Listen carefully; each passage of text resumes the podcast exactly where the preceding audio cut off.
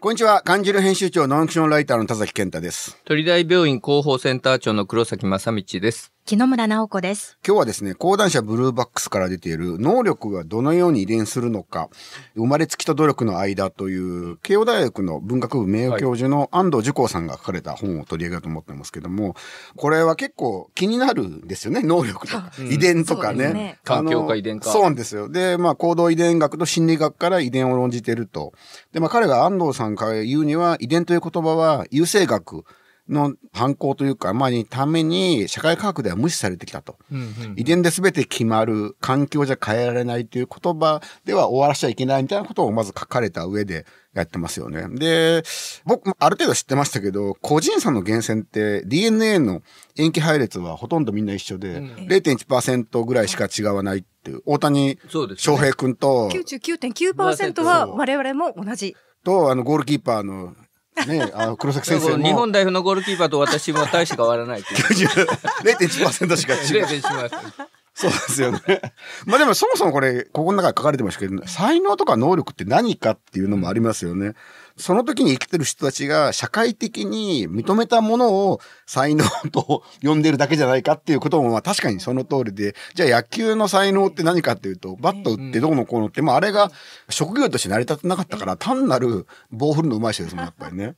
まあそういう意味で確かにその才能とは何かとかいろいろ出てくるんですけども、僕これはあんま知らなかったんですけど、一卵性ソーセージ、二卵性ソーセージを比較して、遺伝子がどのような影響を与えるかっていう研究とか、こういうのっていうのは、黒木先生もご存知なんですか？多分その心理学的な側面もあるし、古典的ないわゆる行動遺伝子学っていうやつだと思うんですよね。なんとなくそれ、理系というよりは文系の先生からそういう話を聞いたような気がしますね。これでも脳のアプローチを文系、要は心理学側がしてますよね。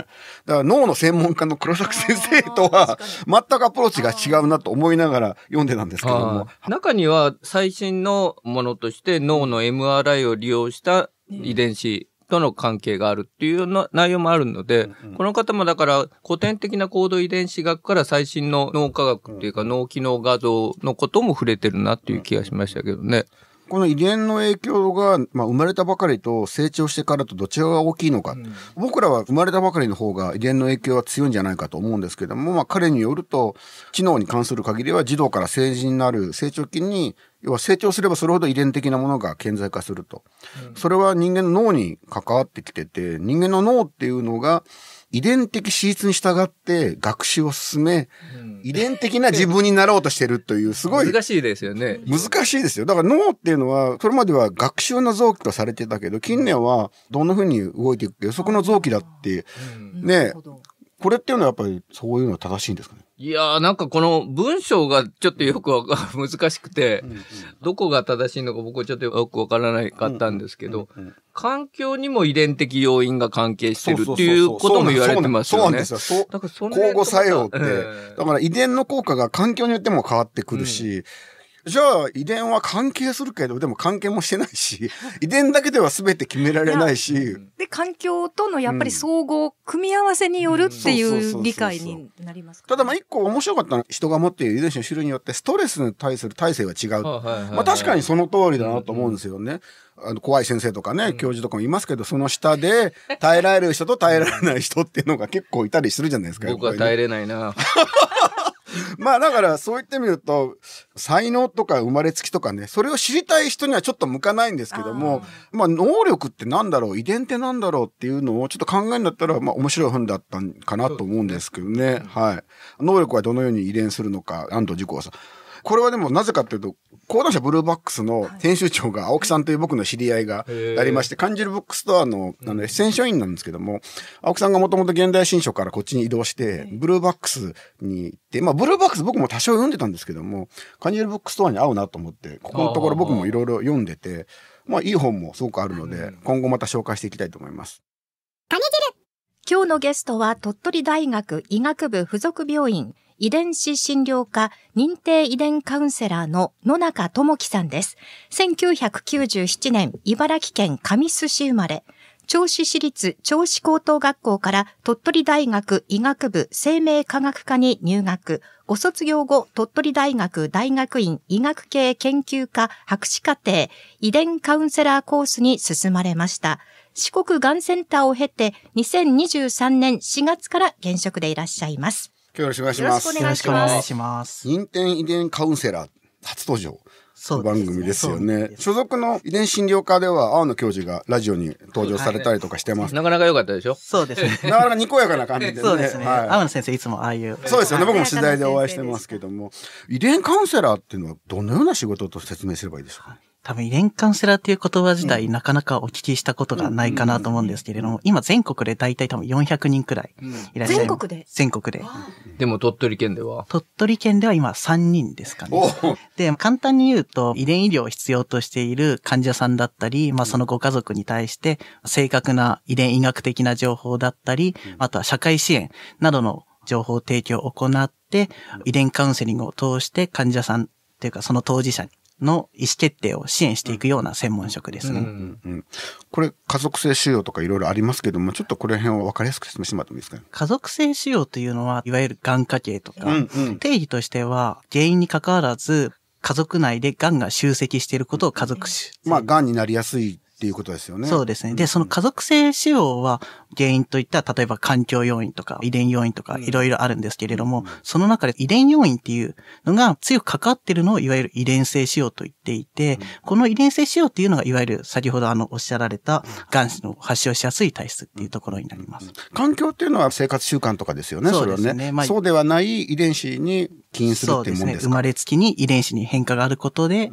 特定の癌になりやすかったり。特定の癌どういう癌ですか？一番番有名なところだと、遺伝性乳がん卵巣がんっていう体質がありまして、まあどういった体質かっていうと、生まれつきに乳がんとか卵巣がんになりやすい体質。なので、本人だけじゃなくて、例えば家族見た時に母方に乳がんだったり卵巣がんがいたり、まああとこの体質だと、男性でも男性乳がんだったり、前立腺がんとか、あと膵がんもなりやすいとは言われているので、ご家族にそういった方がいられるっていうこともあります。その時には僕たちはどういう具合にして注意すればいいんですかね。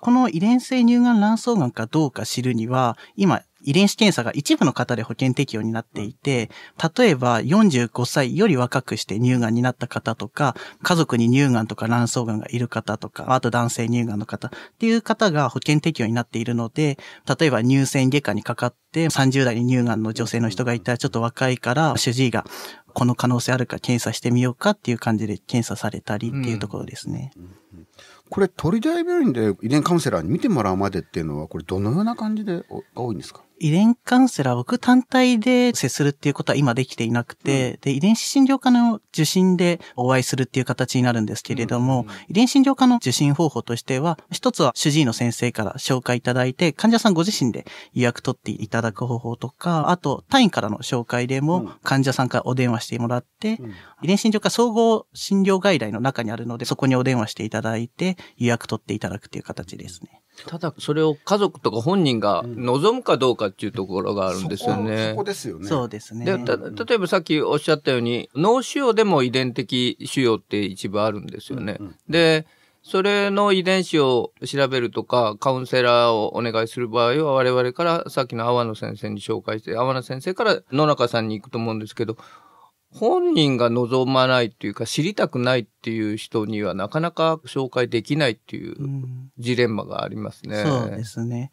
例えば患者さんに一度遺伝診療科の方で話聞いてみたらっていうふうに投げていただいたら、遺伝診療科で例えば遺伝子検査してわかることだったり、逆に不安になることもあったりすると思うので、そういったところを通常の診療より長い時間、まあ1時間くらいかけてお話はしているので、そこでいろいろ今後のことについて話して患者さんの意思を支援していくっていうところですかね。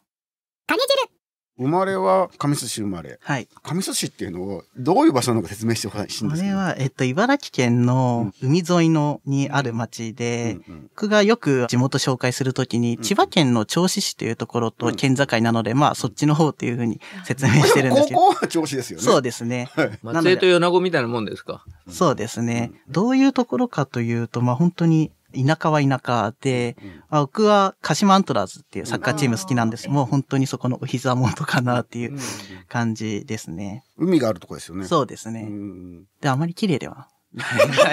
まあ工業地帯ですもんね。ねまああの、もともと鹿島アントラーズっていうのは住友金属が作って、ねでまあ、あの、その鹿島に赴任した人がみんな辞めちゃうんですよね。あそ行くとこなくて。なので、そのためになんとか魅力的なものを作んなきゃいけないってことで、当時の積金のサッカー部の人たちが鹿島アントラーズを作ったっていうぐらい、ジーコさんがやってきてね。そうなんです夜になると、竹槍マフラーが走り回り、行くとこないしっていうとこですよね。そうですね。そこで少年時代を過ごされたけど、そうですね。97年生まれなのよ。ということはもう J リーグ始まってるし、そうですねということは鹿島っていうのはもうあったんですか？ありましたね。僕も小学生ぐらいか実際にスタジアムとか行くようになって、うん当時誰がいたんですか？当時は小笠原光夫とか柳沢敦その世代なんだ。じゃあもうレオナルド・ジョルジーニョはいなくなってた？はいなくなってたと思います。アルシンドその世代だよ。アルシンドはいない。アルシンドはもういない。アルシンドはもういないアルシンドはいない。とっても最近な気がしますね。うんうんうんじゃあサッカー好きだったんですか？サッカー好きでしたね。おーでも鹿島はやっぱ熱いですもんね、あそこね。熱い人気がすごい。そうですね。大体あのグラウンドがいいじゃないですか、あれ、はいはいはいサッカー専用スタジアムで、うんうん僕の友達で J リーグのチームドクターしてるやつがいて、日本にもこんなサッカー場ができたのかって驚いてましたけどね。できた時に僕はクラブハウスも、今ジーコいたんで取材も行ってますし、アルシンドももちろん知ってるし、行ってましたけど、最初はかなりすごかった。衝撃的でしたよね。ですね。うん。だから、鹿島に行くのはあれしかない。そうですね。ないし、で、なんか。そう。だってワールドカップも2002年も行ったし、だからすごく変わりましたよね、そうですねね。まあ、ただう、んアクセスの悪さはちょっと未だに残ってるかなと思いますね。ん東京駅からバスが出てたんですよ。出てます。今も出てはいますけどね。もうあとは車で行くしかないですよね。そうですね。え、じゃあ子供の頃はサッカー好きで、どういう子だったんですか？割と真面目、自分で言うのもあれですけど真面目だったかなと思いますね。で、小学校の時にサッカーも実際にしてましたね。2年間ぐらい。2年間だけってのはなんかあるんですか？小学5年生からやり始めて、で、小6やって、で、周りの子やっぱ小1とかからやってるので、やっぱその小さい頃の差ってなかなかやっぱ埋まんなくて、まあ中学校からテニスをやってたんですけれども、あと一人っ子だったので、よく一人で遊んでましたね。積み木とかブロックとかで、将来の夢なんかあったんですか？その時。その時は特になかったかなと思うんですけれども、中学校とか高校ぐらいになっては、もともと医学部、医者になりたかったのうんうんでう、ん。そういったのがうっすら成長するにつれてあったかなと思いますね。うんうん高校、銚子高校っていうのはどんな高校なんですか？ね銚子高校っていうのは、そもそもあまりあの辺、高校もなくて、あるでしょ。ででも本当に、公立高校で言うと、うん。一番近いのが銚子市に3つある高校で、その中で一番良くて、まあいいって言ってもそんなあれですけど、まああと、僕が入学する2、3年前ぐらいに建て替わってすごい綺麗になって、校舎で。校舎で、もうそこ行きたいなっていう感じで。僕、だから、ドラガイっていう短編集で、銚子生まれの元読売ジャイアンツの石毛博さんを描いて、まあ、そうなんですよ。だから、まあ、ヒゲタ山沢の二つの醤油の本社工場があってう、ん。銚子のご飯屋さん行くと、まあ、必ずこの二つの醤油が置いてあるとかっていうんですけど、やっぱこれそうなんですか？これは僕も今まであまり意識したことなかったんですけど、うん。でも確かに行くとあります。やっぱ2種類あるん2です種類あります。全部のお店かどうかわかんないですけど、やっぱりそのあります、好みがあるわけですよね。多分、そこで、鳥取大学の生命科学科の方に進まれるじゃないですか。これはなぜですか？もともと医学部を目指してまして、うんうんうんで、まあ、一浪もしたんですけれども、ちょっとなかなかセンター試験うまくいかなくて、で、そこからどうするかって考えたときに、何かしら医療に携わることをしたいなと思ってて、それでいろいろ調べて、生命科学が医学部の中にあるっていうことで、ちょっと出願しようかなっていうのがきっかけですね。まあ、これ、米子ですよね。はい。来たらどうでした？あの、大学生になるまでは、修学旅行で京都、大阪までしか行ったことなかった 西の方は？西。それより向こう側は本当に未知の世界だったので、これ、鳥取と島根の区別はついてたの？その時は。その時はでも多分ついてなかったと思いますね。ましてや、鳥取米子の区別も、そうですね。あ1年間は生命科学科鳥取そうですね、鳥取市の。鳥取市なんですか？うん鳥取市の方に。はいはいは。はいいはい。で、住んでみたらどうでした？最初鳥取市じゃ。鳥取市ですねう。ん。本当に何もなくて、僕はびっくりしたっていうのが正直なところです、ね。大学の周りがね。大学の周りが。僕らの時はもっと何もなかったですけどね。カミスもないですけど、カミス以上に。ですね。まあ、カミスも田舎ですけど、東京に近い分割とお店とか新しいのできてたりは。そっかそっか。道沿いにはいろいろありますよね、です結構ね。あと、ちょっと1時間少しかければ少し開けたところにも行けるのであれですけど、こっち本当になんか知ってるチェーン店とかもなかったりもして、衝撃ですよね。僕らにしてもあの学生が住む街の周りですごいいろんなものができたなと。うん昔はコンビニもなかったですからね。どんな、どんなんですか？ありました？コンビニはありましたね。ありましたした時。それで大学入ってサークルとかなんかそういうのは。サークルは、米子にしてからダンスサークル入ってたんですけれど、もこれはなんか、え、ダンスって社交ダンスじゃない何系ですじゃなくて、なんか、ヒップホップ？ヒップホップ系。僕はブレイクだったんですけれど、えブレイク。かっこいいじゃないいや、でもなんか、新刊が楽しくて入っただけなので、うんちょっと僕は多分周りと全然熱量が違って、うんそんななんかあの、上手くなろうとかもなかったので、ちょっと、あんま、発表とか嫌でした。それで遺伝カウンセラー養成課程が立ち上がることを知って、大学院に、そうですね。そっから、何年生ぐらいの時大学多分3年生の終わりくらいに鳥取大学でこの遺伝カウンセラーコースができるっていうのが知って、うん。当時就職するか大学院進むか悩んでて、で、まあ結構生命科学科の就職って製薬企業のなんか研究系とかうんうんうん、そういう系に進みたいっていう人が多いんですけれども、ちょっと自分自身あまり研究っていうか、あの、手際が良くないので、あの、不器用な方なそうなんですか？のでまあ、でもあんまり関係ないんじゃないやなんかちょっとなんか器用じゃなきゃダメなんですか？なんかあの、ピペットって実験器具使った時になんかちょっとコンタミって言って変な入っちゃう。入っちゃうとか、なんか僕多分そういうのやりがちなので、で、なんかちょっと、で、ちょっとああいうちょっとでもストレス溜まる系はあんまり嫌で、まあもともとあと人となんか接して仕事したいと思ってたので、それで遺伝カウンセラーっていうのをそこで初めて知って、いろいろ調べて、うんあ、いいかなと思って。でも立ち上がる時に行くっていうのはなかなかね、面白いですよね。最初の方からね。最初は。で、他の大学行こうとか大学院じゃなかったんですかあもう他の大学も馴染んでたんですかいや、他の大学院の養成課程もなので、受けたりはしてました。うんうんうんで、まあ、落ちた結果っていう形で やります。遺伝カウンセラー。遺伝カウンセラー。なるほどね。遺伝カウンセラーの日常というか、僕聞きたいんですけど、さっきまで言うんですけど、遺伝子を調べるがん遺伝子パネル検査、はいはいはいえー家族接種用は、はい漢字る4号で取り上げたんですよね。はいで、まあ、がん遺伝子パネル検査とは、治療法のない固形がん患者、希少がん患者、原発不明がん患者などを対象にしてるっていうことなんですけども、この後ちょっとまたいろいろ詳しくお聞きしたいんですけども、はい。あのどっから行きましょうか、ここへ、ね。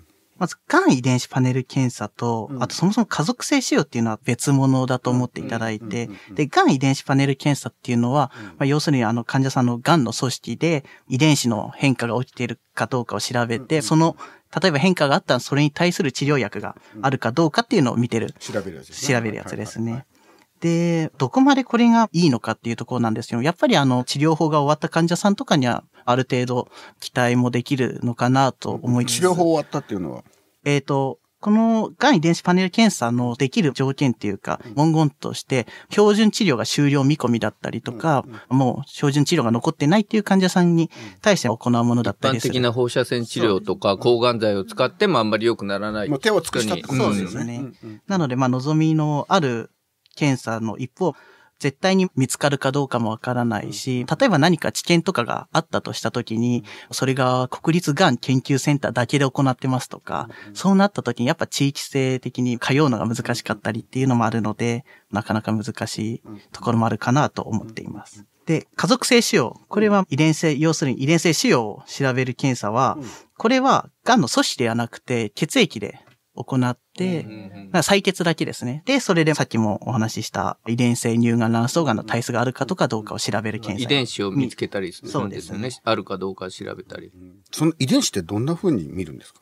患者さんにしていただくのは採血だけで、見るのは NGS っていう機械を用いて、検査会社とかで解析を行ってますね。僕もこれは実際に操作したことはないので、どんな感じでやってるかわかんないんですけど。それはどういう結果で野中さんと来るんですか？これは検査会社が終わった後に、例えば遺伝性乳がん卵巣がんの原遺伝子が BRCA1 と BRCA2 っていう遺伝子なんですけれども、このどっちかの遺伝子に変化がありましたっていう感じで、専門用語で書いてきますね。うんうんその場合まずどうするんですか？その場合は、ありました。ありましたってなった場合。合は、陽性っていうことなので、今後乳がんだったり、卵巣がんに気をつけなければいけないことだったり、例えばこの遺伝性乳がん卵巣がんの方は、そういったなりやすいんであれば、一般の人よりも定期的に検診増やしたり、あとは予防的に切除。何年か前に。アンジェリーニアそう、そうですねのような選択肢もあるので、そういったことを、予防的切除っていうのはもうなる前にうんその箇所を取ってしまうってことですよそうですねこれってかなり勇気のいることじゃないですか。いると思いますね。それこそカウンセラーのね、出番っていうかそうですね。まあやっぱり、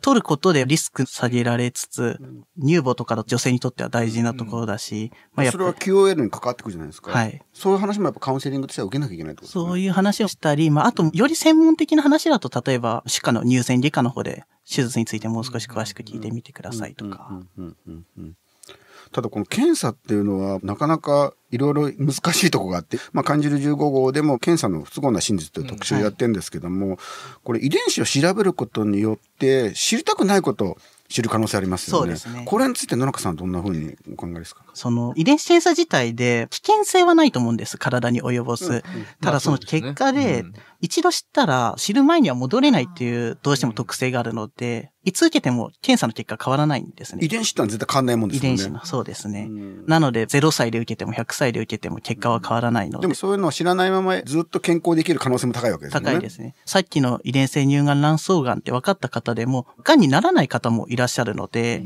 それを逆に知って、不安で不安で夜も眠れないとか、そういった方もいらっしゃるとは思うので、やっぱ事前に知りたいか知りたくないかっていうところもやっぱカウンセリングで十分に話して、危険そういうことですね。木村さんとかやっぱ不安になるよね、もし出たら、ね。そうなんです。あと一つ話を聞きながら気になっているのが、ん私患者本人だけではなくって、家族ももしかしたら遺伝性ということで未来の患者になる可能性があるとがいう。親戚の、ね、そうですよね子とかですよね。そのあたりのどう話を誰に持っていくかっていうところも。女性で例えば乳がんで、まあ40、50代ぐらいの方が、この遺伝性乳がん卵巣がんって分かった時に、やっぱり一番その方が気にするので多いのとしては、お子さんかなと思います。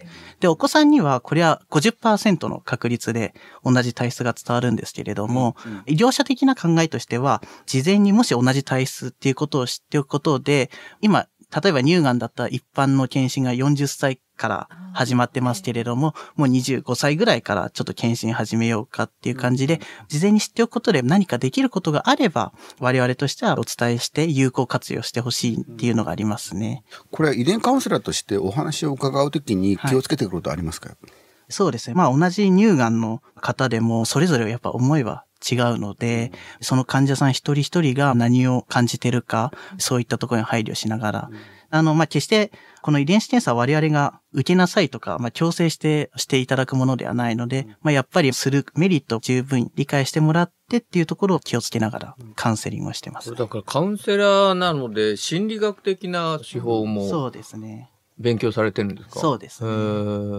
この遺伝カウンセラーコースの2年間で一応学びましたね。うん今2年目ですけど、殺害範囲で印象に残る患者さんっていらいらっしゃいますか？あの、大学病院に来てからなんですけれども、あの、高年妊娠、高齢妊娠。高齢妊娠ですね。妊婦さんの年齢が上がるにつれて、例えばダウン症のリスクが上がるとかっていうのがあって、まあそういったのも、この遺伝診療科で NIPT っていう出生前診断があるんですけれども、それで可能性を見れるんですけれども、45歳ぐらいの妊婦さんのご夫婦が来て、で、遺伝診療科に来る前までは NIPT で陽性だった場合についての話もあまりされてない方々で、話聞いてからご夫婦でされて、確か不妊とかの背景もあったので、まあやっぱお子さんに対する思いも、まあいろいろあって、結果的に NIPT は受けないっていう選択肢されたんですよ。どんな子でも産みたいっていうことで。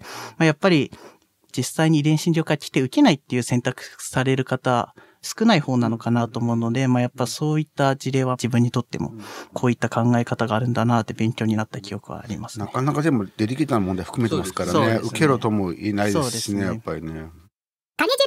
野中さんにこれだけは聞きたい。趣味あるいは気分転換の方法を教えてください。はい。えーっとですね、趣味、気分転換と言ってもあまりないんですけれども、まあ、ただ、あの、唯一あるとすれば、僕、サウナがすごい好きで、ー。ハマったのも2年前ぐらいからなんですけれども、まあ2年前は鳥取に学生で住んでたわけで、うん。車持ってなかったので、海見温泉とかあまり行けなかったんですけれども、車ないと大変でしょ。そう。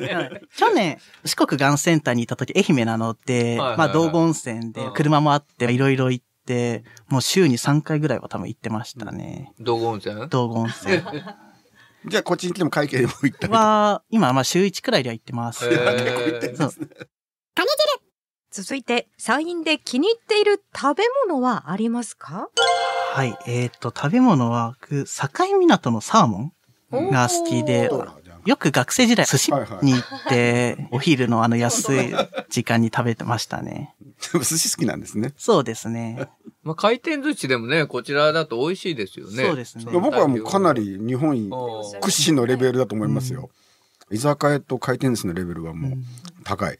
うんもうこれ東京から来る人で誰連れとみんな感激しますよね。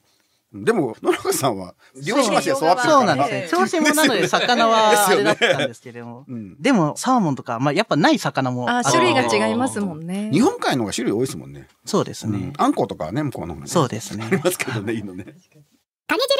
おしまいに、遺伝カウンセラーコースで学生を指導されている野中さん、学生と接するときに気をつけていらっしゃることありますか？はい。まあ、これもあまりないんですけれども、っていうのも、遺伝カウンセラーコース、今が4期目ですかね。うん。うん自分より3つ下ぐらいなんですけれども、2期、3期、4期生ってみんな自分より年上の方が入学していて、やりにくいですね。いや、やりにくさとかなくて、今実際にいる方も鳥大病院の看護師さんだったりで、まあ逆にまあいろいろ教えてもらってるっていう形でうん、あの、全国の養成課程見てもなかなか珍しいパターンかなと思いますね。じゃあもう今一緒に学びながら刺激を向けながらそうですね。進めてる感じですかね。そうですね。じゃあこれからさらに大きくなりそうですね。そうですね。うんまあ、鳥大はそういう特色があるのかなって思いますね。働きながらの。もうここでいいんですか？鳥大でいいんですか？このまま。いや、ここで。いやもう絶対関東に帰りたいです。そうです。言っちゃった。なんでですかやっぱり？まあ、やっぱり実家が向こうだし、まあ、あーまあね友達とかもみんなあっち行って、うん生活基盤とあとお醤油が呼んでいるという。まあ、そうですね。関東圏にはやっぱ行きたいので、うんまあちょっと、阿波野先生にいずれは報告しないとしょうがないかもしれない。ですか？ラジオ使って報告してる ありがとうございました。今日のゲストは鳥取大学医学部附属病院遺伝子診療科認定カウンセラーの野中智樹さんでした。さて番組宛てメッセージもどうぞお寄せください。BSS アプリから、またメールはカニチルアットマーク BSS.jp までお便りでもどうぞ。そして番組はラジコ YouTube でもお聞きいただけます。来週もカニチルラジオ土曜のお昼0時25分からの放送です。お楽しみに。また来週です。さようなら。さよな。ら。ありがとうございましたありがとうご。ざいました。鳥取に残ってね。